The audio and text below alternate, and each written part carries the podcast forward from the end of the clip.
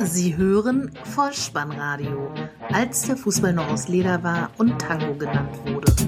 Herzlich willkommen und hallo zum Vollspannradio, der Podcast unter dem Motto, als der Fußball noch aus Leder war und Tango genannt wurde. Mein Name ist Dirk, auf Twitter unter Vollspannradio unterwegs und ich begrüße euch zur 18. Testepisode des Vollspannradios und wir besprechen heute in aller Kürze den 23. Spieltag der Fußball-Bundesliga. Tag der Aufnahme ist der 29. Februar 2016. Uli Hoeneß ist ein freier Mann ab heute und Leonardo DiCaprio hat seinen ersten Oscar in der Kategorie Bester Hauptdarsteller heute Nacht gewonnen. Herzlichen Glückwunsch dafür. Bringt man beide Themenbereiche zusammen, so könnte man in Anlehnung an eine alte Torhüterfloskel sagen, Leo, wenn er rauskommt, muss er ihn haben. Die Momente des Spieltages. Genau, kommen wir aus der Glitzerwelt von Hollywood zurück in das Kerngeschäft zur Fußball-Bundesliga. Zunächst mal ein Fakt vorab.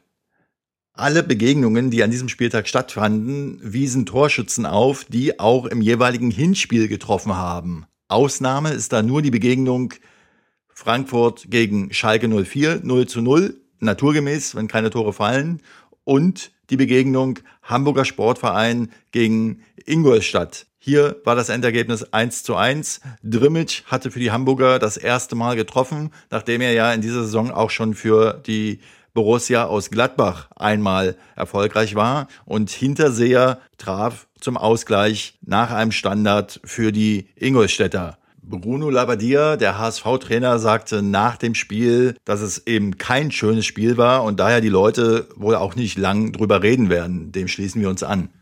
Und kommen somit zum Freitagsspiel. Erster FC Köln gegen Hertha BSC. Endstand 0 zu 1. Vedat Ibisevic machte in der 43. Minute das einzige Tor des Abends. Wenn man den Spieler Lehmann von Köln nach dem Spiel in einem Interview beobachtete, dann sah er schon ziemlich ratlos aus. Ja, war eigentlich auch ein Spiegelbild dessen, was alle Gegner von Hertha BSC in dieser Saison nach Niederlagen so von sich geben. Der Twitter-User @lostinnippes hat in seinem Blog der vierte Offizielle einen passenden Text zu diesem Spiel verfasst mit dem Titel Die Hard 2.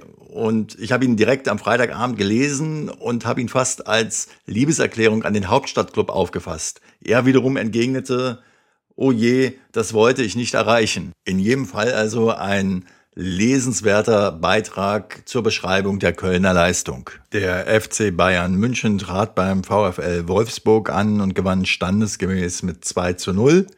Lewandowski traf da am 23. Bundesligaspieltag zum 23. Mal. Angemerkt sei auch noch, dass der FC Bayern München am Samstag seinen 116. Geburtstag feierte. Herzlichen Glückwunsch.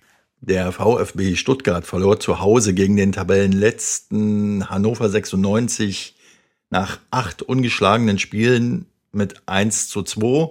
Die Schwaben gingen durch Werner noch in Führung und dann glich aber Christian Schulz zum 1 zu 1 aus in der 32. Minute und er machte dann in der 84. Minute auch noch das 2 zu 1 für die Hannoveraner, die jetzt mit 17 Punkten am Tabellenende aber schon wieder etwas Land in Sicht haben und hoffen können auf den nächsten Spieltag. Am Sonntag spielte der FC Augsburg gegen Borussia Mönchengladbach 2 zu 2.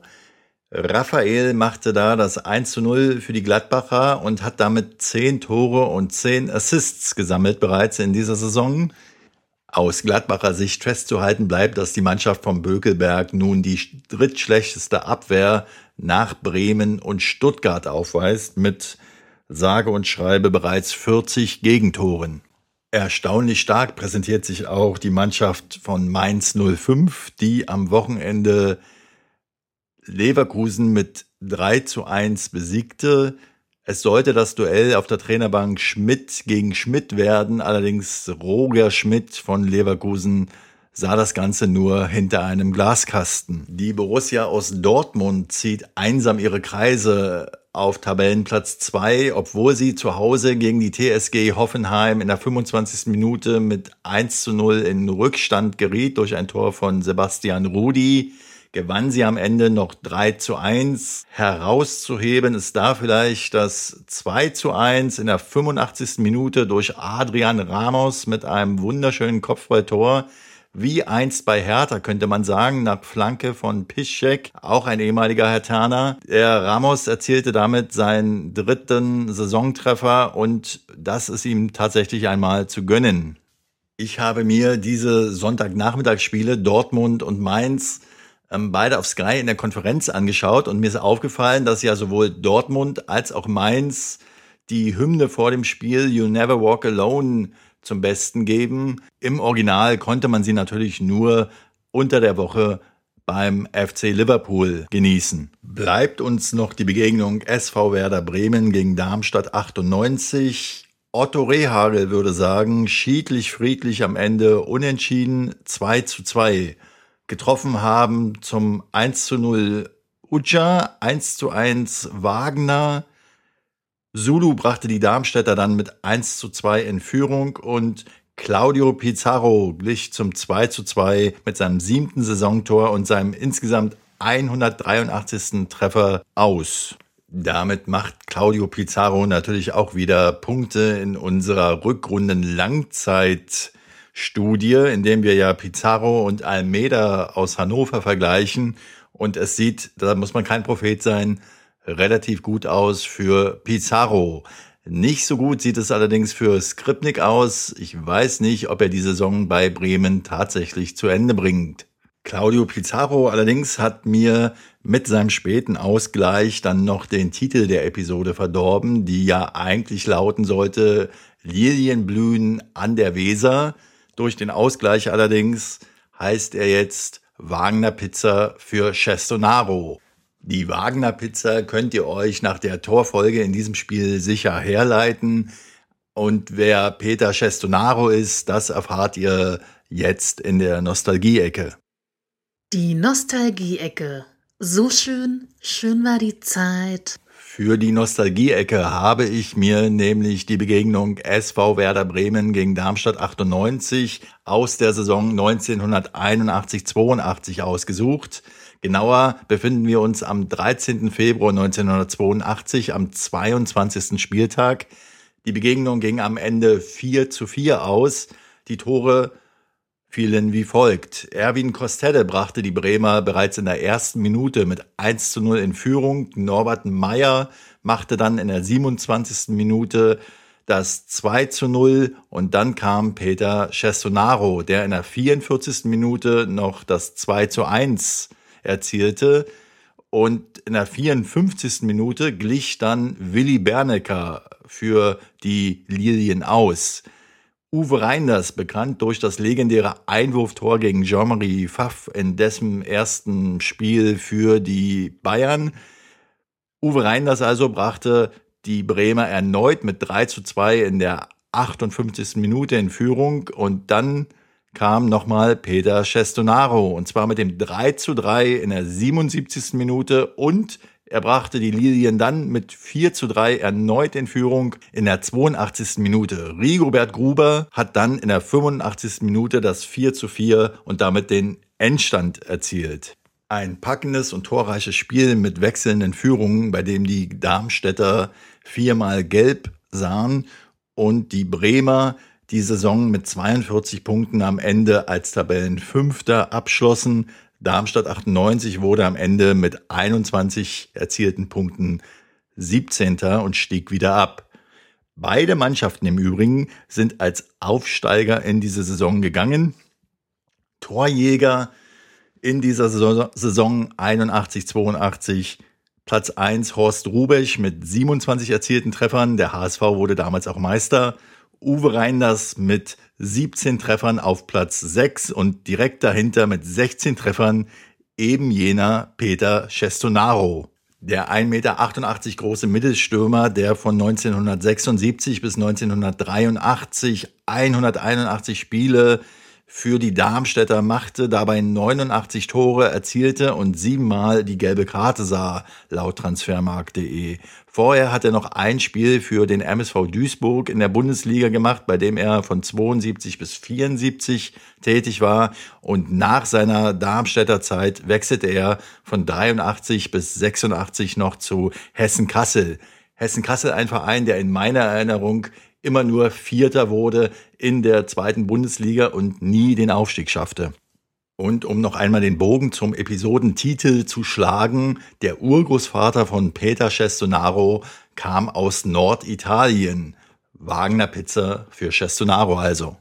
Die Buchempfehlung. Wer nicht hören will, muss lesen. Ja, und in meiner aktuellen Buchempfehlung nehme ich noch einmal Bezug auf die Nostalgie-Ecke und beschäftige mich erneut mit dem SV Darmstadt 98. Der Titel des Buches lautet 111 Gründe, den SV Darmstadt 98 zu lieben. Es ist im Schwarzkopf und Schwarzkopf Verlag erschienen. Der Autor heißt Matthias Kneifel. Ein 320 Seiten starkes Taschenbuch für circa 10 Euro erhältlich. Wer also jetzt durch die Nostalgie-Ecke oder durch die beständige Leistung der Darmstädter in dieser Saison interessiert ist, mehr über diesen Club zu erfahren und den Mythos Böllenfalltor zu verstehen, der sollte sich dieses Werk gerne einmal zu Gemüte führen. Und in diesem Zusammenhang und vielleicht auch schon um im Vorfeld zu deeskalieren, ein kleiner Hinweis an die benachbarten Frankfurter, denen ja das Rückspiel gegen die Darmstädter noch bevorsteht.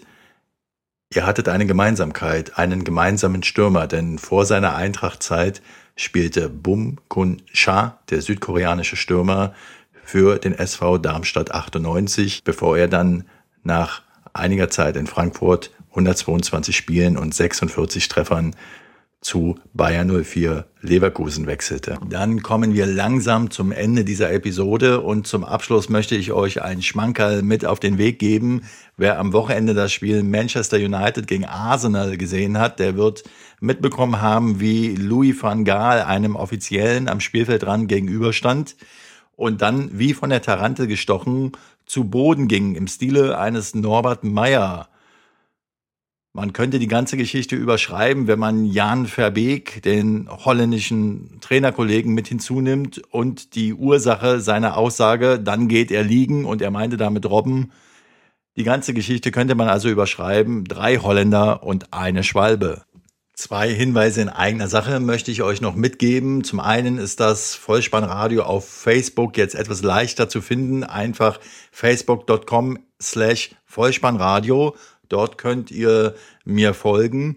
Und es gibt auf der Homepage bolzen und ruppen.potspot.de eine neue Rubrik, auch ganz leicht im Menü zu finden, und zwar den Hörerbriefkasten. Wer also Lust hat, mir über dieses Formular ein Feedback zu schicken, der kann das gern tun. Ansonsten noch ein Servicehinweis von mir. Wir befinden uns in der englischen Woche. Das heißt, der 24. Spieltag geht schon morgen am Dienstag wieder weiter mit den Begegnungen Ingolstadt gegen den ersten FC Köln und Hannover 96 gegen den VfL Wolfsburg. Am Mittwoch folgen dann die restlichen Begegnungen und wir werden uns voraussichtlich zur Rückblende auf den 24. Spieltag am Donnerstag wieder hören.